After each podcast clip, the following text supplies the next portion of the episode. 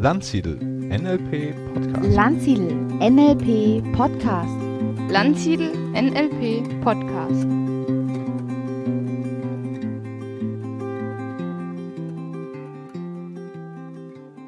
Herzlich willkommen zu einer neuen Ausgabe des Landsiedel NLP Podcasts. Und ich bin heute im Gespräch mit der Liuta Dienst. Hallo Liuta, schön, dass du da bist. Hallo, ja, vielen Dank für die Einladung. Ich freue mich sehr, dass ich bei dir sein darf. Die Liuta ist Heilpraktikerin, arbeitet mit Menschen, mit EMDR, mit Hypnose. Sie ist Ernährungsberaterin. Sie ist da sehr ganzheitlich aufgestellt mit verschiedenen Methoden. Und wir haben uns kennengelernt bei einem Kongress, den die Liuta vor kurzem veranstaltet hat, nämlich dem Inneren Kind Kongress. Und ich durfte dort auch sprechen und wir haben ein wunderschönes Interview gehabt. Grund genug für mich, euch auch mal mit ihr zusammen ein bisschen über das innere Kind etwas zu erzählen. Ja, Liuta, vielleicht magst du aber zu Beginn erst noch mal ein bisschen was über dich sagen. Wie bist du dazu gekommen in die, ich sag mal, Psycho-Richtung und zu diesen Themen? Genau, ja, ich mache ganz, ganz viel. Tatsächlich habe ich angefangen als holistische, also ganzheitliche Ernährungs- und Gesundheitsberaterin, habe dann meine Praxis eröffnet und habe relativ schnell festgestellt, dass die Leute, die kamen, eigentlich nicht wirklich umfassend beraten waren mit einer ganzheitlichen Ernährungsberatung. Also irrsinnig viele kamen vordergründig mit dem Thema ähm, Gewicht, Gewichtszunahme, Gewichtsabnahme, Gewichtsproblematik, auch mit vielen krankheitlichen Aspekten, die sie mit Ernährung positiv beeinflussen wollten. Und ich habe sehr, sehr schnell gemerkt, dass der Hintergrund eigentlich nicht das Essverhalten ist, sondern eben die Psyche. Und ähm, dann habe ich mich sehr schnell auf die Suche gemacht nach einer Möglichkeit, diesen Patienten besser zu helfen und ähm, bin erstmal über das Thema MBSR gestolpert, weil ich dachte, das fand ich toll, diese Mindful-Based Stress Reduction nach John Kabat-Zinn. Dachte ich, das ist es, das kann ich machen. Da kann ich denen die Entspannung führen und kann denen helfen, mit der Achtsamkeit irgendwie so nach vorne zu kommen. Und ähm, dann habe ich dieses Acht-Wochen-Programm gemacht, was die Voraussetzung ist, um selber die Ausbildung machen zu dürfen. Und habe dann festgestellt, es war super cool, aber es reicht mir überhaupt nicht. Es reicht mir, es geht mir nicht tief genug, es reicht mir nicht. Und dann habe ich mich weiter auf die Suche gemacht und habe dann äh, den Heilpraktiker in Psychotherapie gemacht. Also wirklich tatsächlich auch äh, angefangen und durchgezogen und sofort die Prüfung auch abgelegt. Und habe jetzt wirklich das Gefühl, dass ich wirklich umfassend helfen kann, weil ein ganz großer Teil meiner Ernährungsberatung eben auch der psychische Aspekt ist. Ja, also warum essen Sie denn eigentlich? Ja, was, was geht denn Ihnen vor? Wie fühlen Sie sich denn, wenn Sie sich kurz Schoko Fresh kaufen und sich dann fünf Stück in den Mund stopfen? Was geht denn da in Ihnen vor? Das fragst du als Ernährungsberaterin nämlich eigentlich nicht. Ja, hm, was ist Stimulikontrolle in der Ernährungsberatung? Also wie kann ich mich selber schon versuchen, positiv zu beeinflussen? Das sind alles so Dinge, die ich jetzt eben mit dabei habe und äh, die mir da sehr viel weiterhelfen mit den Patienten. Und ich mache aber auch ganz viel psychotherapeutische Behandlung. Also tatsächlich teilt sich meine Praxis in äh, zwei Bereiche, aber es fließt immer das eine in das andere. Also auch ein Psychotherapiepatient bekommt immer wertvolle Infos über zum Beispiel Nahrungsergänzungsmittel. Ist denn wirklich der Vitamin D-Status in Ordnung? Wie sieht es mit Vitamin B12 aus? Sodass ich eben sicher sein kann, dass ein Patient, der in einer schweren Depression ist, auch wirklich da vollumfänglich beraten ist, mit was soll, sollten Sie essen, was sollten Sie nicht essen, worauf müssen Sie achten, gehen Sie nochmal zum Arzt, checken Sie mal den und den Blutwert. Und genauso eben ein Ernährungsberatungspatient, der dann die Psychoschiene eben auch noch mitbekommt. so, so kam das und so hat sich das entwickelt. Ja, ich finde das äh, super wichtig. Also zum einen, dass Menschen überhaupt sich entschließen, dann sich Hilfe zu holen und mal zu, zu fragen. Ich meine, wenn ich in der, in der Sauna oder im Schwimmbad rumlaufe, denke ich, oh je, was ist aus uns geworden? Ne? Also wie viele Menschen da doch tatsächlich deutlich übergewichtig sind. Ähm, manche, habe ich den Eindruck, scheren sich nicht drum. Ne? Äh, und andere gehen dann eben das auch aktiv an. Und für viele ist, glaube ich, schon das Thema Ernährung, aber dann auch das umzusetzen und warum esse ich dann überhaupt so viel und esse diese Sachen. Und da bist du voll in der, in der Psycho. Ecke natürlich wieder mit drin. Also, glaube ich, eine super, super wichtige, spannende Ergänzung. Also, mhm. ich selbst habe seit ein paar Jahren für mich das Thema ähm, Ernährung noch viel stärker entdeckt, als so die ersten, sag mal, Wehwehchen anfingen. Und ich dachte, das kann ja wohl nicht sein. Ich bin ja erst zu dem Zeitpunkt irgendwie Mitte 40, wie, und ich habe jetzt schon hier rheumatoide Arthritis, morgens Gichtfinger, äh, Schmerzen in den Gelenken. Was ist da los? Aber das hat sich dann schnell gegeben, nachdem ich äh, vegan geworden bin. Und ja. dann regelmäßig eine Ernährungsberaterin aufgesucht habe, Blut abnehmen, checken, was fehlt, ne, D3, B12, Q10, inzwischen nehme ich die ganze ja. Palette, Selen, Zink, Omega 3, Magnesium, K2. Ja, D3, K2, Magnesium, nur immer zusammen die drei. Ja, genau, ja, genau. Ja. Also da gibt es schon so ein gewisses Grundwissen, das schon viele brauchen, aber viele haben das dann und es nützt ihnen trotzdem noch nichts, ne, weil halt die Psychofaktoren auch noch ähm, genau. zu berücksichtigen sind. Also ich habe auch am Anfang gar nicht verstanden, warum wirklich stark übergewichtige Patienten, also mit 120, 130 Kilo, ja, wie man dann zu so einem Gewicht überhaupt kommt, wenn das nicht krankhaft bedingt ist. Ja, wie kommt man denn dazu, so lange so viel zu essen, um in ein so massives, super ungesundes Übergewicht zu geraten? Und das ist eben auch so eine Sache, die konnte ich erst wirklich bearbeiten, als ich in die Psychoschiene gegangen bin, weil es natürlich auch oft ein Schutzpanzer. Dann kam dann, du erzählst ja deine Ernährungsberaterin nicht, ja, ich wurde jahrelang missbraucht oder ich wurde emotional missbraucht, körperlich missbraucht, mir ist das und das passiert, ich bin total traumatisiert. Klar, das ist ein Schutzpanzer. So, und da muss natürlich erstmal dahinter kommen und auch erstmal drankommen. Und das kann ich ja mit einem Ernährungsberater, also mit meinem Ernährungsberaterwissen nicht bearbeiten. Ja, wenn ich aber Ernährungsberatung mache und schon mal weiß, wie kann ich den Körper positiv beeinflussen, ohne total doktrinisch jetzt davor zu gehen, sagen, Sie dürfen das nicht mehr und das nicht mehr, das nicht mehr, die Kalorien, die zählen wir jetzt auch. Das mache ich nämlich gar nicht. Mit Kalorien habe ich überhaupt nichts am Hut in meiner Ernährungsberatung, ja. Und dann eben noch sagt, naja, gucken Sie mal, wir gucken doch mal, gucken wir mal hinter die Fassade. Was tut das denn für Sie? Wofür schützt es Sie denn? Was ist das denn für eine Substitution? Was ist es denn für eine Ersatzbefriedigung? Was bedeutet denn Essen für Sie? Ja, und dann ist das eine echt äh, coole Kombination. Und ich arbeite auch ganz viel mit ähm, dem Thema Achtsamkeit. Ich liebe dieses Thema, also dieses ganze Thema Mindfulness und Achtsamkeit. Ich finde das so spannend. Ich bin auch Meditationscoach tatsächlich, gebe auch Meditationskurse und das kommt dann auch noch mit rein, dass ich wirklich sage, so kriegen Sie eine Aufgabe, einmal am Tag setzen Sie sich bitte für zehn Minuten hin und dann gehen Sie in die Achtsamkeit, konzentrieren sich auf Ihren Atem mit einem, mit einer Absicht dahinter, mit einer Freundlichkeit, mit einer freundlichen Neugier gehen Sie in diese Meditation und das macht dann was. Das macht dann wirklich was mit den Leuten. Also wenn du das Thema Ernährung, Nahrungsergänzungsmittel, also orthomolekulare Aspekte einfach mit reinnimmst und die Psyche. Und dann ist das wirklich eine ganzheitliche Geschichte, die ja dann wirklich was ändern darf. Ja, schön. Ich glaube, wir sind schon mitten im Thema, aber ich würde es noch mal andersrum aufzäunen. Äh, wie bist du auf die Idee gekommen, einen inneren Kind-Kongress zu veranstalten? Mm, das kam tatsächlich über Insta. Ich habe eine Ernährungsberatungspage auf Insta und da kam eine sehr große, eigentlich Deutschlands größter Veranstalter für Online-Kongresse auf mich zu und hat mich gefragt, hast du Lust, mit uns einen Kongress zu machen? Ich gesagt, ernsthaft jetzt? Ja, doch, wir finden dich gut und uh, wir mögen dich und hast du nicht Lust? Und dann haben wir uns zusammengesetzt und haben gesagt, okay, was könnten wir denn machen? Und wir hatten viele Kongressideen und tatsächlich kam dann irgendwann von denen das Thema inneres Kind was ja so erstmal nichts mit Ernährungsberatung und Gesundheitsberatung zu tun hat. Und ich fand das Thema aber super spannend, weil ich dachte, ich habe so viele Patienten, wo das echt eine Rolle spielt. Ich hatte selber schon einige Berührungspunkte damit, habe selber eine nicht ganz einfache Kindheit hinter mir. Mit meinem Vater ist alles nicht ganz so easy gelaufen und ähm, hatte mich wirklich mit dem Thema inneres Kind schon beschäftigt. Und als ich das dann gehört habe und, und, sie mir angeboten haben, hast du Lust, einen inneres Kind-Kongress zu machen, war ich Feuer und Flamme. Wirklich alles andere fallen lassen, alle anderen Themen, die wir hatten, habe gesagt, okay, sofort, wir machen diesen inneres Kind-Kongress. Und ähm, das war eine tolle Zusammenarbeit. Also die Gesellschaft Medumio, mit denen ich das gemacht habe, zu denen jetzt auch wieder 360 gehört, sind da eben sehr professionell aufgestellt. Das heißt, ich war nie auf mich alleine und musste gucken, wie ich so einen Kongress zusammenklöppel, sondern es war von vornherein, ich habe riesen Tabellen gehabt, wo genau drin stand, was habe ich wann zu machen, wie hat das abzulaufen, riesen Onboarding, Offboarding. Und äh, ich fand toll, dass ich mir die Gesprächspartner selber suchen durfte.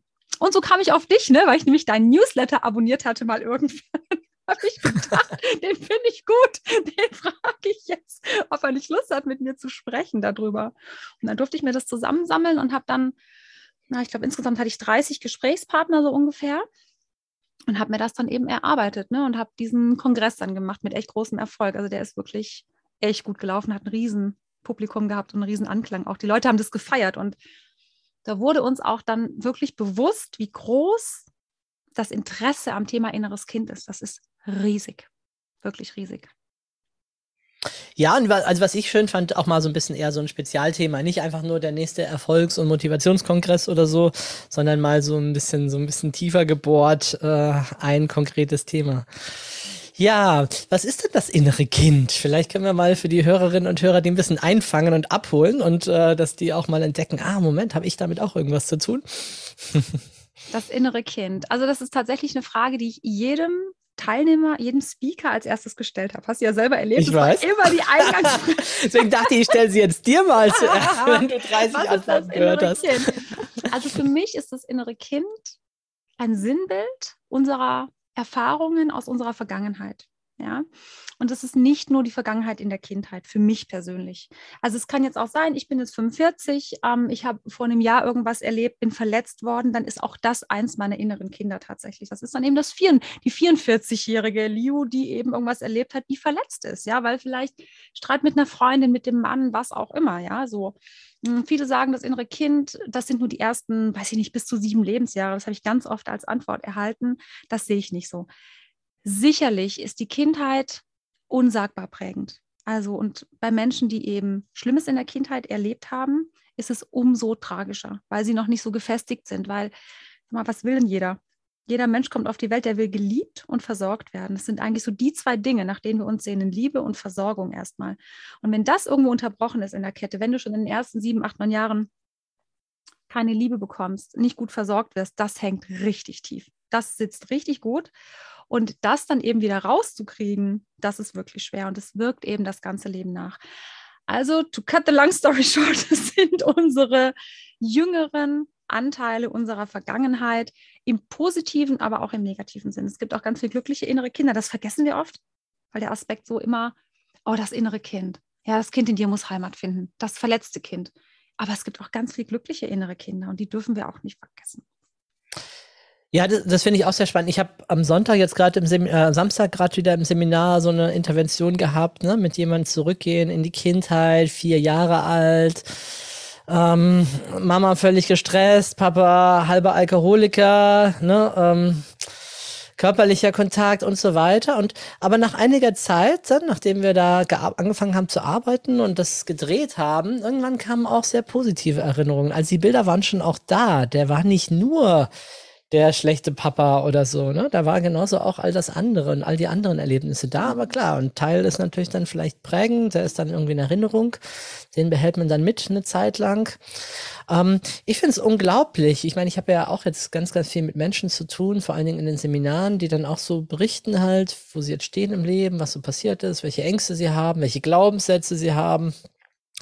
Und es ist faszinierend, wie du einen Menschen siehst, der einfach vielleicht attraktiv ist oder intelligent, äh, alles ist gesund irgendwie, der steht im Leben, der hat seine Erfahrung, aber der hat so einen riesen Rucksack hinten drauf, der ihn runterzieht und am liebsten würdest du ihm zurufen, setz einfach mal den Rucksack ab und fang an, die Augen zu öffnen. Guck, wo du lebst, was um dich herum ist, wie toll das gerade ist und vergiss diese ganz vielen Stories, die du da alle mit dir rumschleppst in deinem Kopf, deine Geschichte. Mach dich mal frei davon ja, aber so einfach ist es dann oft nicht. Du kannst dem sagen, ja, lass die Geschichte los. Äh, die, wieder geht um die Ecke und schon ist sie wieder da. Ne? Also Ja.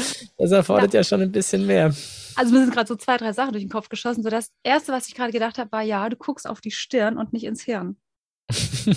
Kennst du den? Den finde ich super. Der ist ungefähr so gut wie unter jedem Dach ein Ach. Ja, die sind beide wirklich wahr. Ich denke das so oft, du guckst auf die Stirn und nicht ins Hirn. Ich denke das auch, wenn ich Patienten habe, die reinkommen, da denkst du wirklich, boah, super attraktiv, mitten im Leben, Geschäftsführer von keine Ahnung was, bis die bei mir in der Psychotherapie auf dem Sessel sitzen und dann geht's los.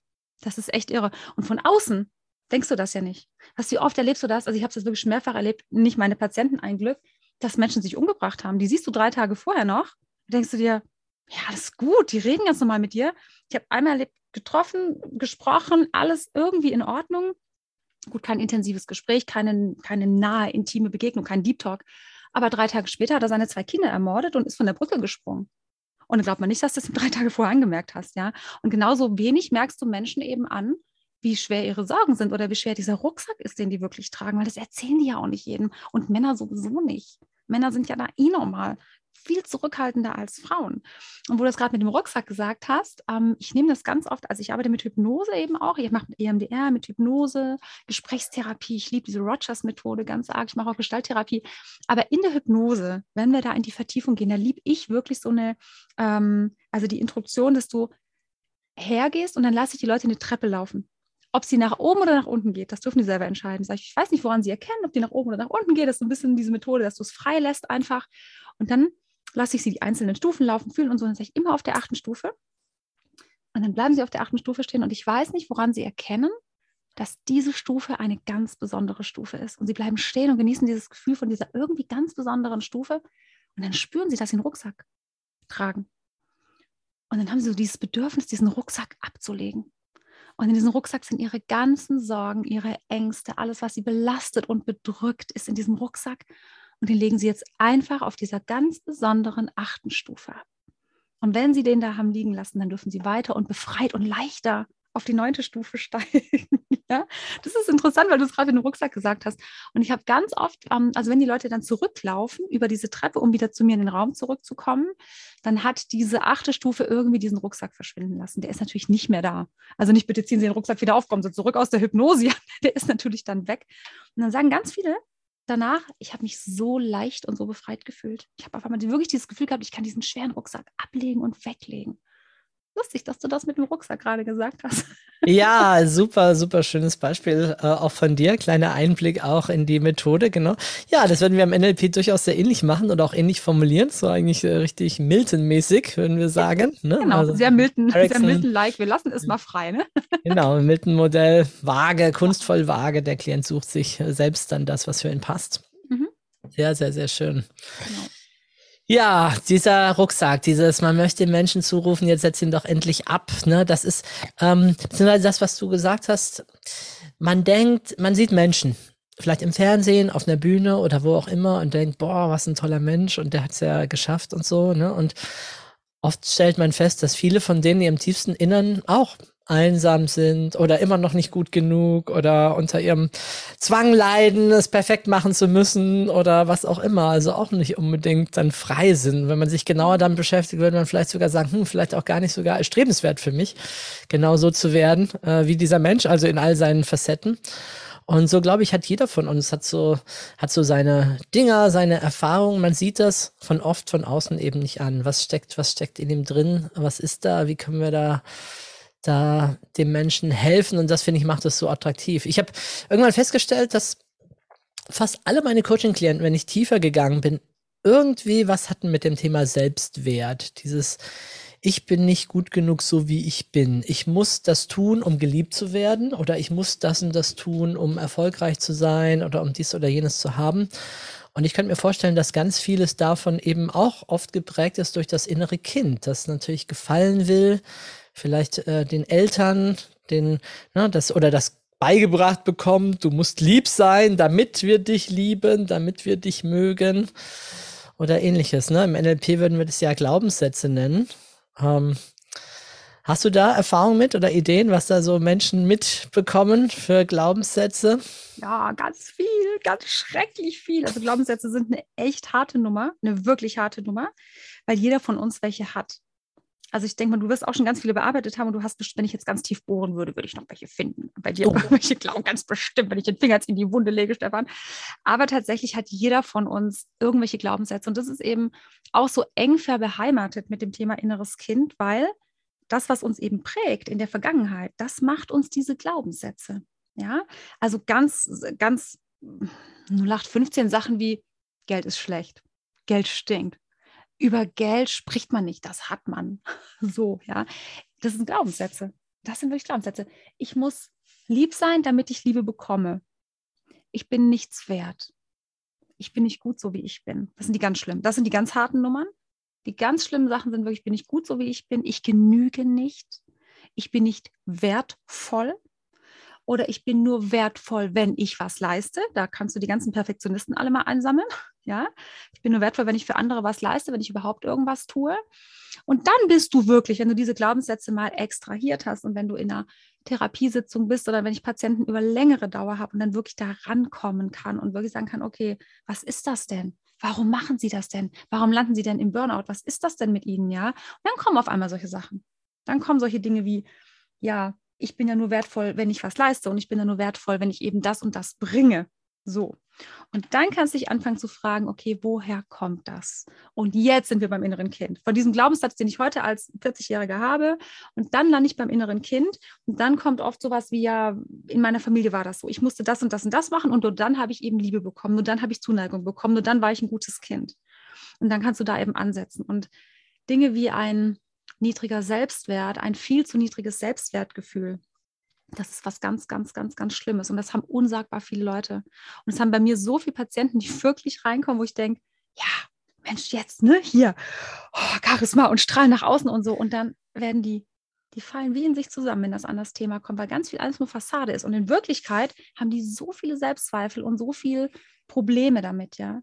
Und ähm, das zu kurieren finde ich auch ganz interessant, weil ja vieles also oft sagt man ja so, ja, du musst dir das selber so einreden und dann wird da mit Affirmationen gearbeitet und was du dir da alles so einredest und, und, und machen sollst, bringt aber nicht wirklich nachhaltig viel. Du musst das Unheil wirklich an der Wurzel packen.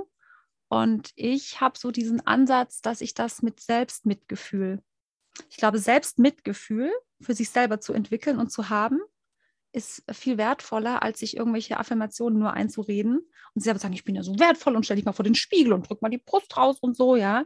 Das kommt nicht wirklich. Da ist nur, denken wir so, hier ist so eine Linie, ne? So zwischen, also irgendwo am Hals ist so eine Linie und da oben ist halt hier Kognition. Oberhalb der Linie ist die Kognition und unterhalb der Linie Herz und Brust ist eben die Emotion. Und das ist wie so eine Schranke dazwischen. Da kannst du zehnmal in der Kognition sagen, ich bin so wertvoll, ich bin so wertvoll, ich bin so super. Das kommt in der Emotion nicht an. Und da liegt nämlich genau das große Problem. Wie kriegst du die da hin? Wie kriegst du diese Glaubenssätze da wirklich ernsthaft? Einen Glaubenssatz den Kopf zu kriegen, das geht, aber den Glaubenssatz ins Herz zu kriegen, das ist schwierig.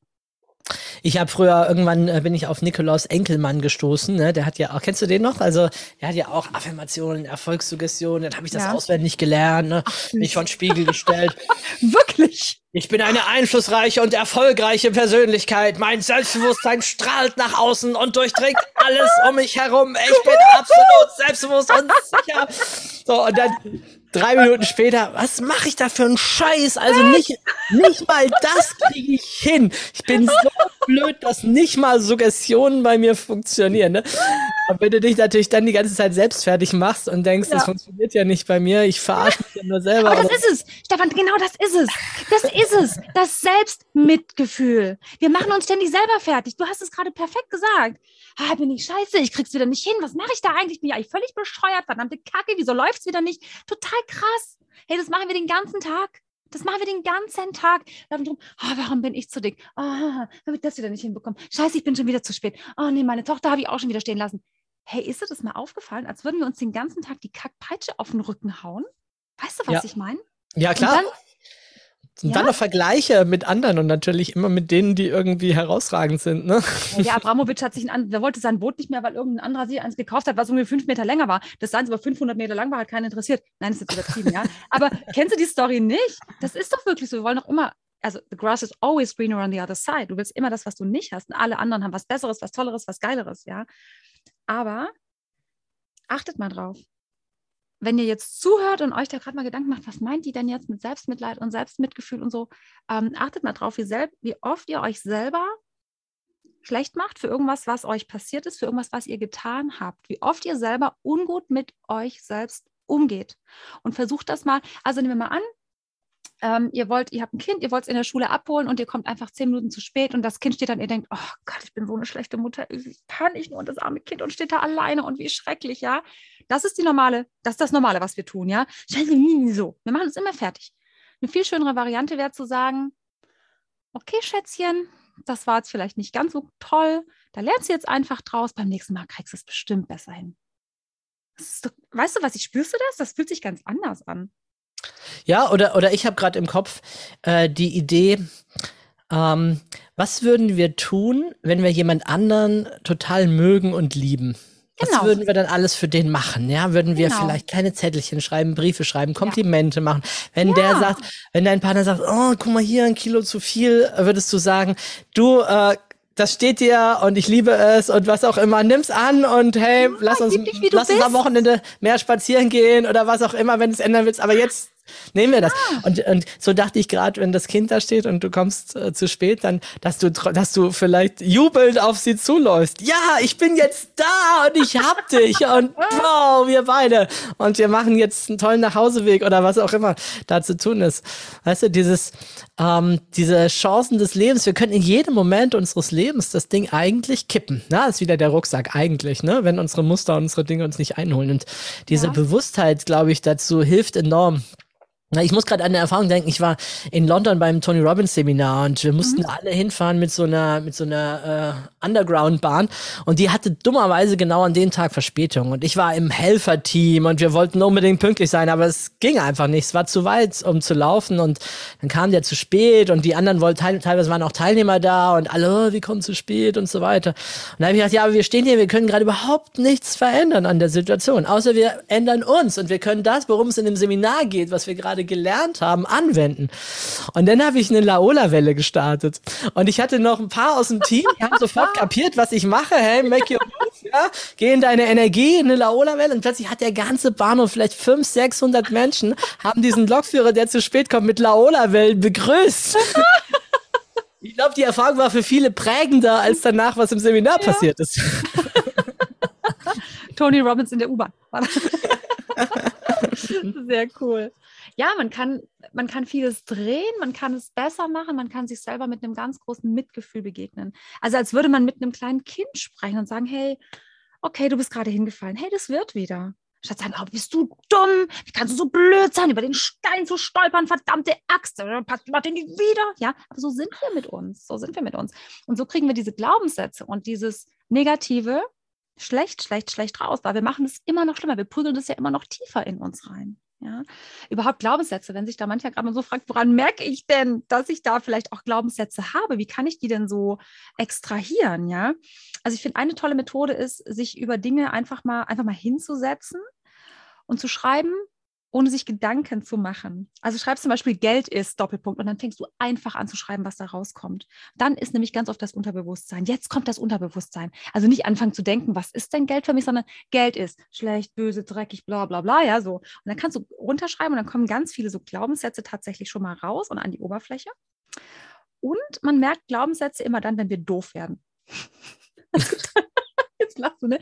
Also nehmen wir mal an, äh, es gibt Streit in der Partnerschaft und ich verhalte mich total behämmert und spüre das, aber kann nicht anders. Merk irgendwie, ich komme aus der Nummer hier nicht raus. Ich komme hier gerade nicht raus, ja.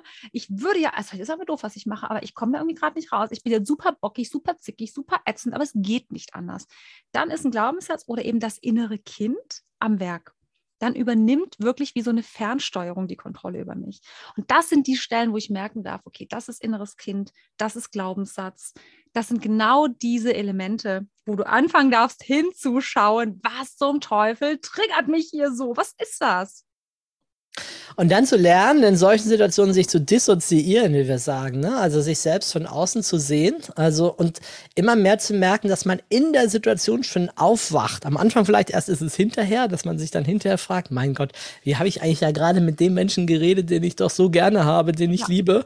Ja. Ähm, aber immer mehr habe ich gemerkt, gelingt es, wenn man sich das Muster bewusst macht, auch in der Situation. Ist natürlich da ein bisschen paradox. Du bist da gerade mitten in einem Streit äh, mit deinem Partner, ja, und dann plötzlich halte ich inne und, und in mir sage ich, was ein Scheiß, was ich hier sage, das meine ich gar nicht. Also weder so noch so. Und du sagst, hörst einfach auf, mittendrin zu schreien, sagst, ey, du, lass dich meinen Arm nehmen. ich hab dich lieb. Die denken auch alle hier. Ist natürlich für den Partner manchmal extrem schockierend, wenn er das Ja. mitkriegt. Ne? Aber ähm, sehr wirkungsvoll als Musterunterbrecher und Ja. ähm, Mal kurz durchatmen, ne? Mal kurz. durchatmen. Ganz so, hey, das hört sich immer so doof an, dieses, ja, atme, atme. Denke ich mir, ja, blödes Gelaber vom Atmen. Aber es macht ja was. Es macht ja was mit dem Vegetativum, ja. Es wirklich, es ändert den Wechsel zwischen Sympathikus und Parasympathikus, wenn du mal wirklich anfängst zu atmen. Wirklich zu atmen. Am besten übrigens mehr aus als ein. Bei Panikattacken atmen wir nämlich viel zu viel ein, kriegen so viel Sauerstoff und ähm, es ist wichtig auszuatmen. Wirklich mal sagen, boah, warte mal ganz kurz mal zwei, dreimal richtig ausatmen, dann hast du einen richtigen Break schon und dann kannst du nochmal anfangen und sagen, du was? Äh, war jetzt vielleicht gerade nicht ganz so prall irgendwie. Vielleicht soll ich nochmal drüber nachdenken, tut mir leid. Es ist oft dieses, diese Frage nach, also wenn ich dann Patienten habe und wir diskutieren das dann in der Praxis, solche Erlebnisse und solche Dinge, sage ich so, woran hat es Sie erinnert? Warum hat es Sie so, so, so hart aufgeregt? Warum ist Ihnen das jetzt so, warum sind Sie jetzt durch dieses Erlebnis oder das, was gesagt wurde, in so eine krasse ein krasses Verhalten verfallen. Ja, ja, dann kommt oft, also viele können das gar nicht so richtig dann benennen. Dann bohre ich nach, sage ich, okay, wie fühlt es sich denn an? So. Und da muss man auch, die Leute verlieren ja, also ganz viele Leute haben den, den, die Verbindung zum Körper einfach auch verloren. Die wissen schon nicht mehr, wie, wo fühlen sie es denn? Ja, was fühlen die denn? Ja, wo fühlen sie es denn? Fühlen sie es im Bauch? Fühlen sie es in der Brust? Haben sie Herzklopfen? Kribbeln die Hände? Was auch immer. Und das ist schon eine Arbeit, die dahin zu führen. Und dann sagen die vielleicht irgendwann, ja, okay, also ich spüre das wie so ein, also wenn ich da gerade so drüber nachdenke, oh, diesen Streit und der, wie ich mich so gefühlt habe und da nicht so raus konnte, das fühlt sich jetzt an wie so ein dicken, wie so ein schwerer Stein auf meiner Brust. So, okay, super. Dann, woher kennen Sie das? Kennen Sie das Gefühl von irgendwoher? Haben Sie das schon mal erlebt? Und dann kommt super, super oft, ich würde sagen in 99 Prozent der Fälle, ja, ich kenne das. Und dann kommt eben Kindheit oder verletzte innere Kinder, also Vergangenheit. Ja, dann kommt, ja, so habe ich mich immer gefühlt, wenn meine Mutter das und das gemacht hat. Ja, wenn meine Mutter mir die Liebe entzogen hat, wenn ich in mein Zimmer eingesperrt wurde, so. Und diese Dinge, die sitzen so tief und das ist dieses innere Kind. Ja, Glaubenssätze, innere Kind, äh, Gefühle, die da einfach sitzen.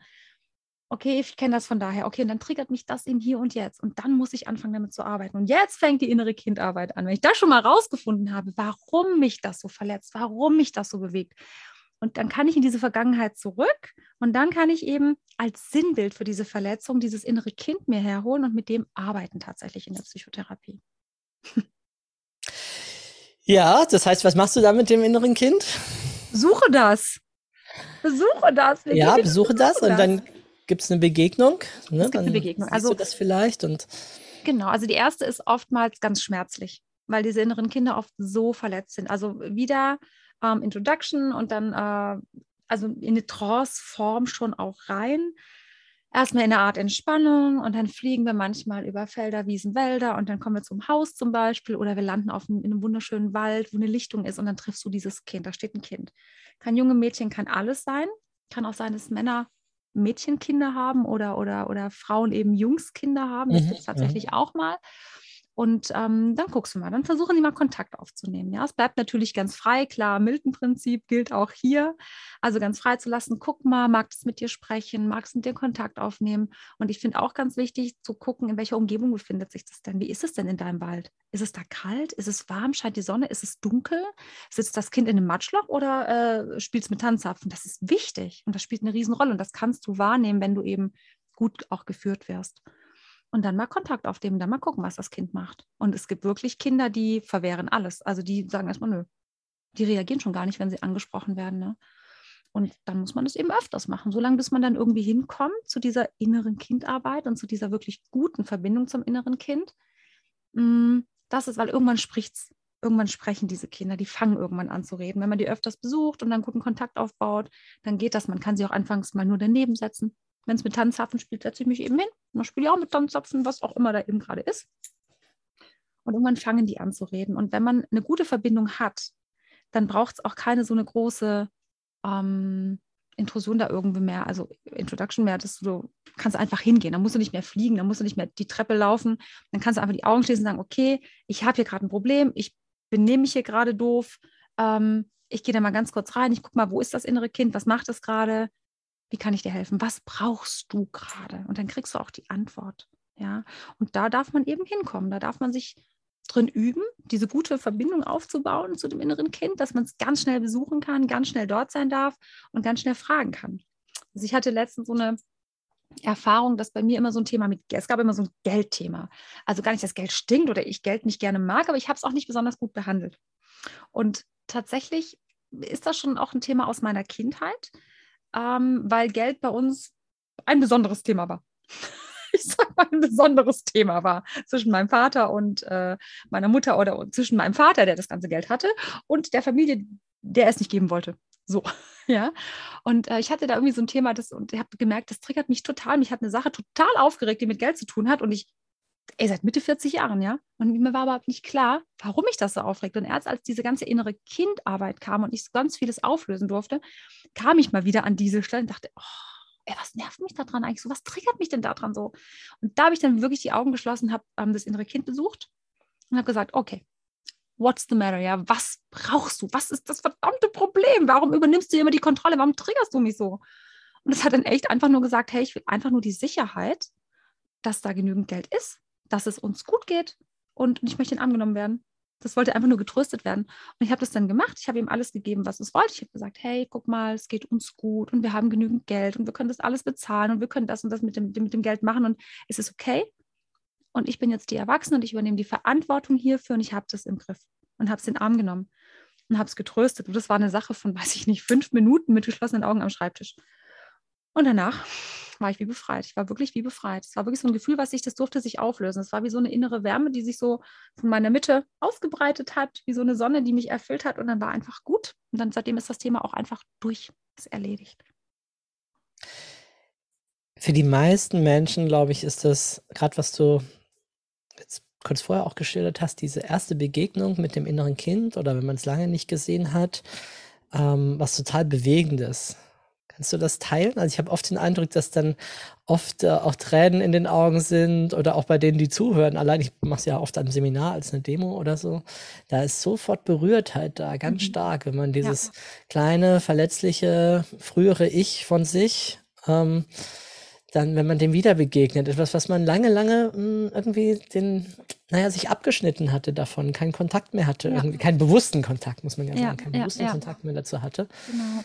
Und äh, plötzlich wird einem wieder bewusst, äh, Mensch, da ist doch auch äh, ein verletzlicherer Teil von mir, ein früherer Teil von mir. Und ich hole den wieder bewusst ins Board, ich nehme den wahr, ich schenke dem Aufmerksamkeit, was hat er für Bedürfnisse, was braucht er vielleicht, um, um zu heilen. Ne? Oder so wie du das jetzt gerade auch geschildert hast, äh, braucht er einfach vielleicht auch die Erklärung, den Austausch, das Verstehen, was ist da gerade in dir, was passiert da.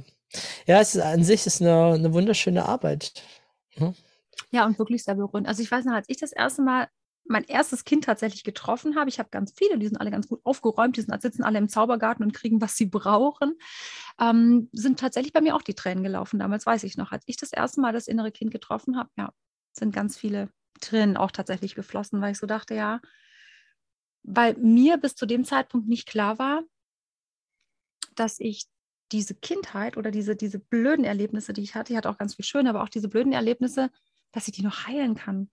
Für mich war bis zu dem Zeitpunkt nicht klar, dass es möglich ist, da noch im Nachgang, also nachzunähren, sagen manchmal, ja, sagen, diese Liebe nachzunähren oder das, was diesem Kind oder mir als Kind einfach gefehlt hat, das nachzunähren und dem noch, dem noch Raum zu geben, weil viele von uns denken oder wir alle denken doch eigentlich, na, es ist Vergangenheit was passiert ist, ist passiert. Da kann ich nichts mehr dran ändern. Mir war eben nicht bewusst, dass man das doch noch ändern kann, zumindest in sich selbst und in seinem eigenen Gefühlsleben. Und ich glaube, es eröffnet sich in dem Moment, wenn man das innere Kind zum ersten Mal trifft, so ein unsagbar wundervoller Raum für eine Möglichkeit, die man nicht für möglich gehalten hätte. Nochmal was an der Vergangenheit echt zu ändern. Es ist nie zu spät, eine glückliche Kindheit zu haben. Wollte ne? gerade sagen, es ist nie zu spät für eine glückliche Kindheit. Also wenn uns jetzt gerade jemand zuhört und denkt, okay, äh, ich habe ganz, ganz, ganz schlimmes, super traumatisches in der Kindheit erlebt, ist nochmal eine andere Nummer. Ja, kann man sicherlich auch was dran ändern, aber so diese ganz normalen Verletzungen, die wir irgendwie alle haben, mehr oder weniger schlimm, da darf man echt was dran machen. Und dann kann man auch wirklich an dieser Kindheitserinnerung was machen tatsächlich. Ja. Ich denke an den anderen auch, nur braucht es halt dann vielleicht äh, bisschen längere professionelle Hilfe. Ähm, genau, also da reicht es nicht. Ich mhm. hatte jetzt auch nach dem Kongress viele Anfragen von Leuten, die wirklich schwerst traumatisiert sind, also mit jahrelangen Vergewaltigungen, mit wirklich schlimmen Sachen, ja, und dann reicht es eben nicht zu sagen, naja, ich gucke mal ein bisschen das innere Kind an und besuche das alleine. Da reicht es dann eben nicht, da haben wir dann schon noch unsere Grenzen. Da darf man ganz gern mit professioneller Hilfe arbeiten. Aber tatsächlich auch letztens hatte ich im EMDR eine Patientin, die ähm, also auch traumatische Kindheitserfahrungen hatte.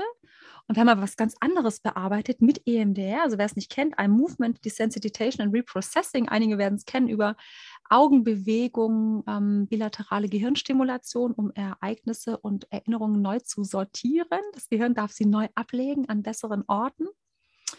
Ähm, da waren wir mitten in dieser EMDR-Sitzung wegen einem ganz anderen Thema. Es war eine gescheiterte Ehe jetzt vor drei, vier Jahren. Und auf einmal ist sie stehen geblieben und war ganz, also ist mir echt ein bisschen weggetaucht. Und als ich dann gesagt habe, okay, hallo, ähm, wo sind wir denn gerade? Dann sagt sie, ich sehe gerade mein inneres Kind vor mir. Das war total spannend, auch für mich, weil diese Verletzung, die sie erlebt hatte, die dann zum Scheitern ihrer Ehe geführt hat, die sie aber nur als Verletzung in der Ehe erlebt hat oder ihr bewusst war, ihr im EMDR klar wurde, in Wirklichkeit hat er was zu mir gesagt, was komplett mein inneres Kind getriggert hat.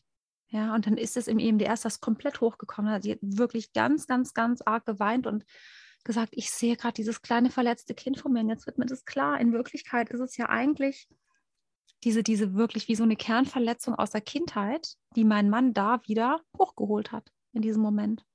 Und daran hat sich die Ehe geschieden, ja. Wäre vielleicht ganz gut gewesen, irgendwie das damals schon zu erkennen, um dann zu sagen, hey, okay, das war jetzt nicht schön, was du gesagt hast und das ist nicht in Ordnung, aber wir können daran arbeiten, wir müssen uns deswegen nicht trennen. Ja, aber das war, das lief wirklich auf eine Trennung hinaus, weil das einfach für sie, das hat sie so sehr getriggert, das war die Kernverletzung ihrer Kindheit, ne? Ja, schon spannend. Aber da war ich auch erstaunt, wie sie im EMDR auf einmal zack, bam, ich habe ja gerade dieses kleine Mädchen, ich sehe mich gerade, ich sehe gerade mein inneres Kind, sage, okay, hallo, herzlich willkommen. Ja. Ja, mir kommt gerade der Gedanke. Also ich meine, das eine ist natürlich, wenn man merkt, es gibt in meinem Leben einschränkende Glaubenssätze, es gibt Verletzungen, es gibt Beziehungsmuster, die immer wieder auftauchen und so weiter, dann tatsächlich mal ganz gezielt natürlich auch Kontakt aufzunehmen mit dem inneren Kind.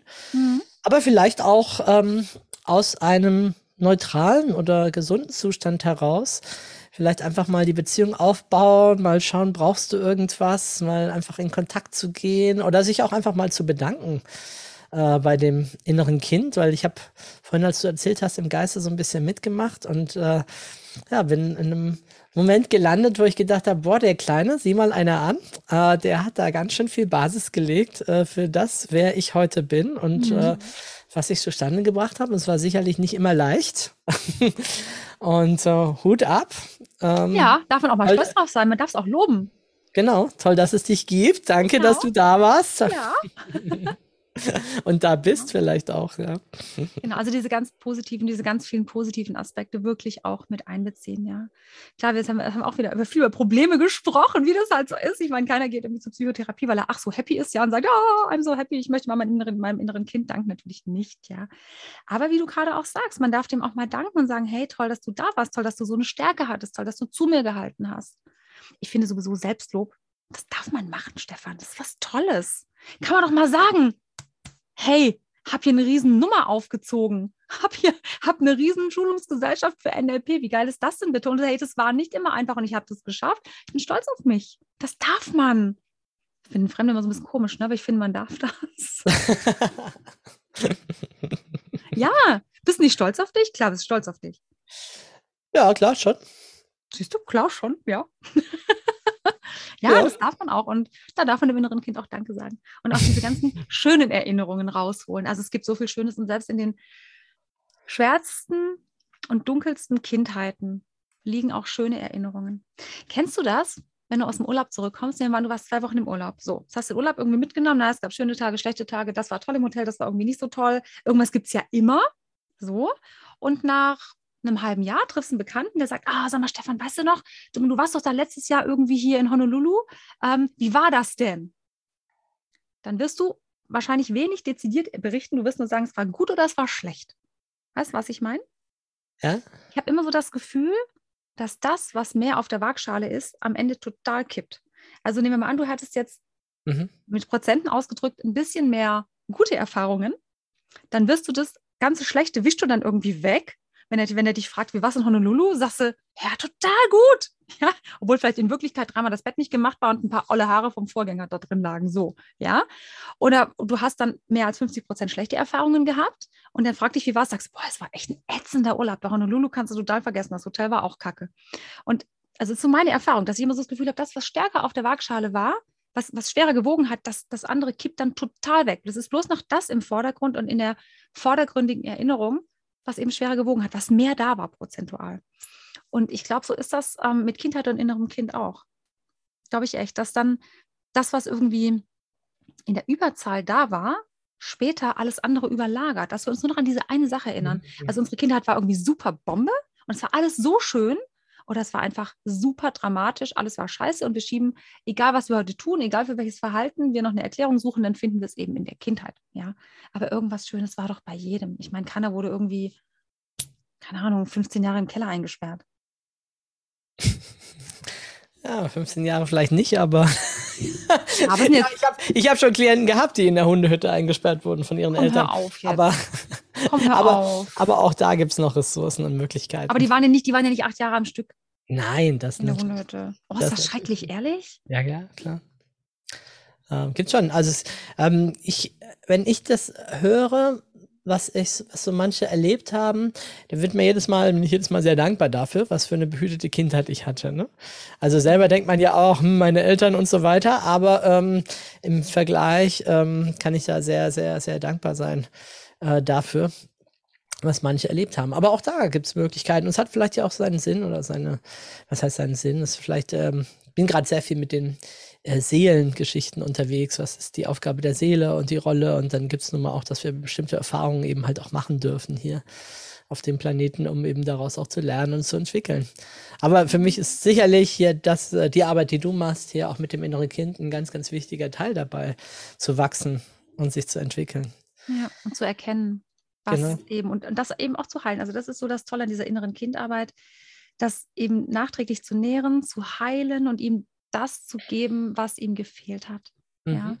Und Frieden. Mhm. Frieden zu geben und, und Frieden zu schaffen. Und ähm, ganz viel mit diesem Thema Selbstmitgefühl. Seid Mhm. echt mal ein bisschen lieb zu euch selber. Meine, meine sechsjährige Tochter, die schaut immer so eine Sendung an, da sind so Miraculous, da gibt es so verschiedene Miraculous, das ist dieses Superhelden. Käferdings da. Ja, genau, mit Ladybug und so, ne? die Genau, haben da irgendwelche super Powerkräfte und die, die würde dich jetzt fragen, Liuta, falls sie deinen Namen aussprechen kann, die würde jetzt fragen, Liu, was sind denn deine Superkräfte oder was ist deine Superkraft? Meine Superkraft. Meine Superkraft ist tatsächlich ähm, eine unsagbare Unvoreingenommenheit den Patienten gegenüber, Mhm. ähm, dass ich gut zuhören kann. Also, dass ich wirklich, ich kann manchmal eine Stunde sitzen und ich höre eigentlich nur zu und die sagen dann, ich wollte Ihnen eigentlich gar nichts erzählen. Sag ich, habe ich irgendwas gefragt? Tatsächlich, ja. Ähm, aber dass ich, also ich glaube, das aller, das, meine wichtigste Eigenschaft, gerade in Bezug auf meinen Beruf oder meine Superpower, ist tatsächlich diese freundliche Neugier. Wirklich eine immer freundliche, absolute Neugier und Unvoreingenommenheit. Ich bin niemand äh, gegenüber voreingenommen oder steckt den in eine Schublade oder denkt, ja, so. Ich lasse wirklich jeden kommen, ich höre mir von jedem die Geschichte an und ich bin erstmal auf deren Seite. So. Und das ist, glaube ich, schon so eine, schon auch ein bisschen so eine Superpower. Mhm, mhm. Wie nimmst du dich selbst wahr? Was würdest du sagen, wenn du den Satz äh, Ich bin jetzt in Bezug auf deine Arbeit, auf dein, boah, musst du es eigentlich nicht nur auf deine Arbeit begrenzen, wenn du magst, aber das ist jetzt der Kontext, aus dem heraus ich gerade frage. Wie würdest du den Satz Ich bin vervollständigen? Wer bist du? Wie siehst du dich, wenn du Menschen hilfst? Unglaublich mitfühlend und niemals mitleidig. Ich bin unglaublich mitfühlend. Das ist auch eine Superpower. Und ich bin, ja, das, ich glaube, das ist so ein riesenzentrales Thema, wenn ich oft gefragt werde, wie kannst du das? Wie kannst du dir sechs Stunden am Stück ähm, mit Leuten arbeiten und dir anhören zu erzählen, wie sehr sie leiden, wie schlecht es ihnen geht und wie furchtbar alles ist. Und da sind ja wirklich teilweise echte Bretter dabei. Also wirklich, wirklich schlimme Sachen. Und ich glaube, ich habe dieses unsagbar große Mitgefühl, ohne ins Mitleid zu gehen. Und das ist ein ganz großer Unterschied. Und ich glaube auch, dass Mitgefühl ähm, ein ganz zentrales Thema in der, in der Psychotherapie sein muss. Tatsächlich muss es ja so ein Wort, was ich nicht so gerne benutze, aber das muss tatsächlich sein, weil wenn du das nicht bist als Therapeut, dann wird es echt schwierig.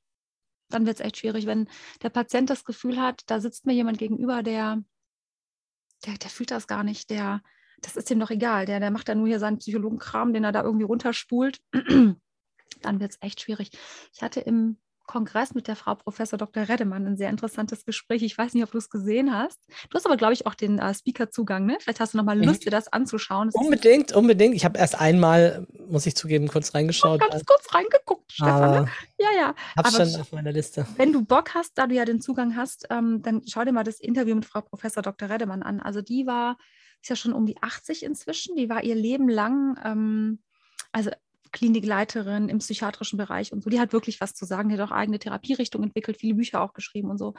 Und das war tatsächlich ein Thema, was wir im Interview ganz doll hatten, wo sie gesagt hat, wir brauchen dieses Mitgefühl, wir brauchen diese mitfühlende Psychotherapieansätze. Wir brauchen nicht einen, der nur da sitzt wie so ein Block und an dem alles so runterläuft, der nie was von sich selber sagt. Nein, das brauchen wir nicht. Wir brauchen wirklich Leute, die mitfühlen. Und das ist mir später erst klar geworden, aber ich hatte das ich war so und ich hatte das und mir ist das, mir war das aber gar nicht irgendwie präsent. Mir war das nicht klar, was das ist, was mich unterscheidet von vielen Therapeuten. Mir war das nicht klar, was ich wirklich anders mache. Bis ich mal irgendwann was gelesen hatte und auch das Gespräch so mit ihr dann im Nachgang nochmal, wo ich dachte, ja, tatsächlich, das, das ich bin mitfühlend. Das ist nämlich eben nicht das Grundparadigma, was alle im Kopf hätten und sagen, das ist total selbstverständlich. Überhaupt nicht nämlich auch vor, das ist schon jetzt ein, zwei Jahre her, da hat jemand äh, mich darauf angesprochen, weil die Person gesagt hat, Mensch, ich habe dich gesehen vorhin bei der Demo, als die Klientin da an diesem tiefsten Punkt war, du hattest selber Tränen in den Augen mhm. und es ist völlig unprofessionell, dass du jetzt hier als Coach und ich habe so gemeint, nein, ich sehe das anders. Also klar, ich habe weiter die Zügel in der Hand, ich bin handlungsfähig, ich weiß, was die nächsten Schritte sind, aber trotzdem darf ich doch auch mal berührt sein von dem, was das Schicksal, was ich ja. da gerade für ein Schicksal höre. Wer wäre ich denn, ja. wenn das mich nicht anrühren würde, was ja. wir da gerade vorhin gehört haben? Aber es ist ein Unterschied, ob ich jetzt dann selber sage, oh mein Gott, wie schlimm, da können wir gar nichts machen, jetzt lass uns mal zusammen zwei Stunden heulen, oder ob ich jetzt äh, dann auch da wieder einfach weitermachen kann, da, dahin durchgehen, ne? ob das nicht sogar auch eine Form von Verbindung oder ja, ich finde es ja schön, wie du sagst. Hast das eigentlich schon gesagt? Mitfühlen statt mitleiden. Ja, weil Mitleid, was bringt dir das denn? Stefan, ja, ehrlich, wenn ich mitleide, dann leide ich mit dir. Ich leide wie du. Ja, das mache ich mit einer Freundin. Also wenn, ich meine, ich bin privat, bin ich nicht Therapeutin. Ja, also Therapeutin bin ich wirklich im Moment, wo ich meine Praxis betrete und auf meinem Sessel sitze, auf meinem Therapeutensessel sitze. ja, deswegen habe ich die Praxis auch nicht zu Hause. Ich habe sie wirklich woanders. Mir auch ganz, ganz wichtig. Und ähm, dann bin ich Therapeutin. Wenn ich privat jetzt was Schlimmes erlebe, wenn meine Freundin mich anruft und sagt, hier, äh, keine Ahnung, ich hatte auch schon schlimme Anrufe, meine Mutter ist gerade gestorben, da weine ich auch mit meiner Freundin und dann bin ich auch im Mitleid. Und dann ist das auch in Ordnung, weil ich leide mit dir, ich teile damit auch dein Leid. Das ist als Therapeutin nicht meine Aufgabe. Und das geht auch nicht, weil als Therapeutin bin ich ja irgendwie auch noch der Fels in der Brandung. Ja, wie du sagst, ich bin immer noch handlungsfähig tatsächlich. Ich bin immer noch hier der Fels und ich, an mir kannst du dich immer noch festhalten, aber ich fühle mit dir. Ich habe Mitgefühl und das ist ein Riesenunterschied. Und das macht es mir auch möglich, rauszugehen und nicht das mitzunehmen. Das ist genau das, was es mir möglich macht. Weil das Leid meiner Freunde, das nehme ich mit. Also das Mitleid, das, was ich mitgelitten habe, das nehme ich mit. Da liege ich dann auch nachts im Bett und denke, oh, ey, das ist das und das passiert, oh, wie schlimm und so, ne? So, das, das ist, wenn ich mitleide. Aber wenn ich mitfühle, dann fühle ich mit. Dann ist das auch okay, der Patient spürt das auch, der darf das auch wahrnehmen. Und, und ich kann das auch sagen, ich kriege das auch wirklich teilweise ab. Ich sage dann, boah, wir sind was? Ich muss gerade mal ganz kurz atmen. Jetzt muss ich gerade mal selber kurz ausatmen. Jetzt habe ich eine Menge abbekommen. Jetzt muss ich mal kurz durchatmen, ja. Aber ich leide eben nicht mit. Und deswegen ähm, kann ich dann auch eben rausgehen, ohne nachts aufzuwachen und zu denken, was ist da jetzt passiert und was haben die erlebt und so, ja. Mhm. Mhm. ähm, wie kann man mit dir in Verbindung treten? Beziehungsweise als erstes, du machst ja auch, du machst Online- und Präsenzcoaching. Ne? Genau. Das heißt, wo sitzt du? Wo, wo, wo? Ich bin in der Nähe von Stuttgart tatsächlich, mhm. in Wendlingen am Neckar. Deswegen heißt die Internetseite auch Psychotherapie wendlingen.de. Ganz mhm. simpel mhm. kann man sich gut merken. Mhm. Psychotherapiewendlingen.de. Da findet man mich auch auf Insta tatsächlich. Da gibt es auch eine Seite dazu. Psychotherapie Wendling heißt ja auch auf Insta. So kann man mit mir in Kontakt treten. Da kann man auch Coachings online buchen, Sitzungen online buchen tatsächlich. Also man kann das direkt mit Terminkalender auf der Internetseite buchen. Man kann mich anschreiben, mich anrufen, mich an WhatsAppen. Und dann kann man eben äh, Sitzungen tatsächlich live bei mir in der Praxis machen oder tatsächlich auch online über Zoom. Mhm. Genau, so kann mich jeder finden. Psychotherapie Wendlingen. Ja, ja. Und wer sind dir die Liebsten? Also wen hast du? Der sagte, wenn du mal mit dem inneren Kind reden willst, wenn du mal ähm, mit deinem Gewicht was machen möchtest, wenn du mal, ne, also Stichwort ganzheitlich, womit wir angefangen haben, Ja. Ernährung, Psychologie, wenn du den Eindruck hast, da hängt's irgendwo an der Ecke. Ähm, was sonst? Was sind noch so Lieblingsthemen von dir? Alles.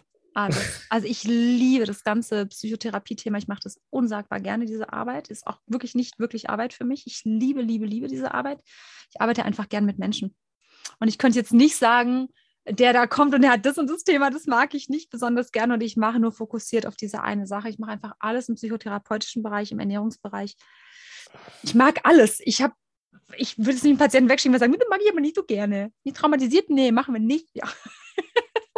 Nein, ich mag alles. Ich mag, ich mag auch die schweren Fälle, ich mag die leichten Fälle, ich mag eigentlich alles. Ja, und dann hast du ja dann noch etwas, denn ich habe von dir ja ein Päckchen bekommen als äh, nach dem Kongress als Speaker mit äh, Düften, ähm, ätherischen Ölen. Ähm, Ja.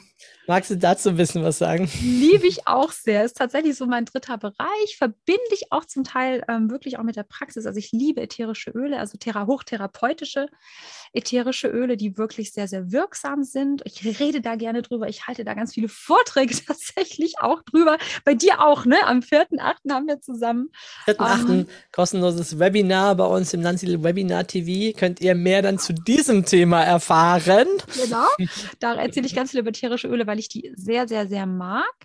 Mm, Die haben so verschiedene Einsatzmöglichkeiten. Also die setze ich tatsächlich im gesundheitlichen Bereich ein, weil man sie einfach auf die Haut machen kann oder einfach durch den Geruch ganz viel machen kann. Oder wenn ich zum Beispiel mich gekratzt habe, dann habe ich einen doofen Kratzer, kann ich dann Öl drauf machen. Das hilft einfach der Haut, um, um schneller zu regenerieren. Mm, Die haben aber auch ganz viel psychische Aspekte, weil sie über den Geruchssinn das limbische System einfach beeinflussen. Ja, und bevor wir wirklich denken können, finde ich gut oder schlecht, fühlen wir das schon, wie ich das finde und was das mit mir macht. Und so kann das eben bei, an vielen Stellen auch die Psyche, sage ich mal, positiv beeinflussen. Und äh, da setze ich dann tatsächlich auch ätherische Öle ein, genau.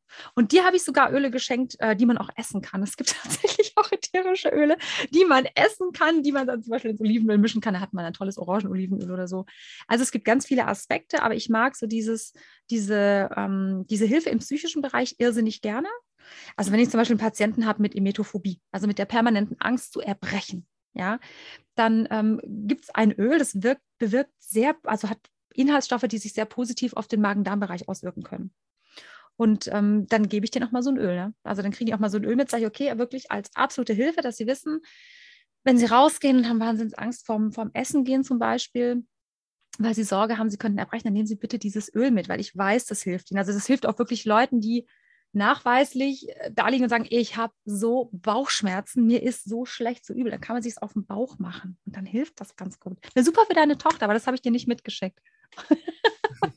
das ist ja super für deine Tochter. Ich habe ähm, an Halloween haben wir letztes Jahr hatte ich ein Gastkind und das hat sich so voll gegessen mit Süßigkeiten. Weil na klar, da war natürlich diese, diese ganze Corona-Zeit, und dann durften die an Halloween nicht laufen und dann war endlich wieder Halloween und die haben sich das Zeug derart reingezogen und ich habe es auch nicht gebremst, weil ich dachte, hey, so what? Es ist halt auf- einfach mal dran. Aber die hat so viel gegessen, dass ihr schlecht wurde. Wirklich, die, saß, die wurde wirklich weiß und grün und alles im Gesicht. Die lag dann irgendwie schon auf dem Boden, Füße hoch und dann sagt meine, meine kleine Tochter, die ist sagt, Mama, Mama, Mama, das ist ganz schön, ich glaube, die spuckt gleich. Und dann im nächsten Satz, wir brauchen Öl.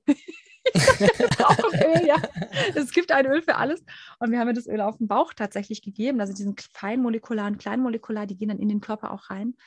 Und es dauerte so eine Viertelstunde. Und ist sie aufgestanden und hat gesagt, danke, es geht mir wieder gut, das kannst du meiner Mama geben.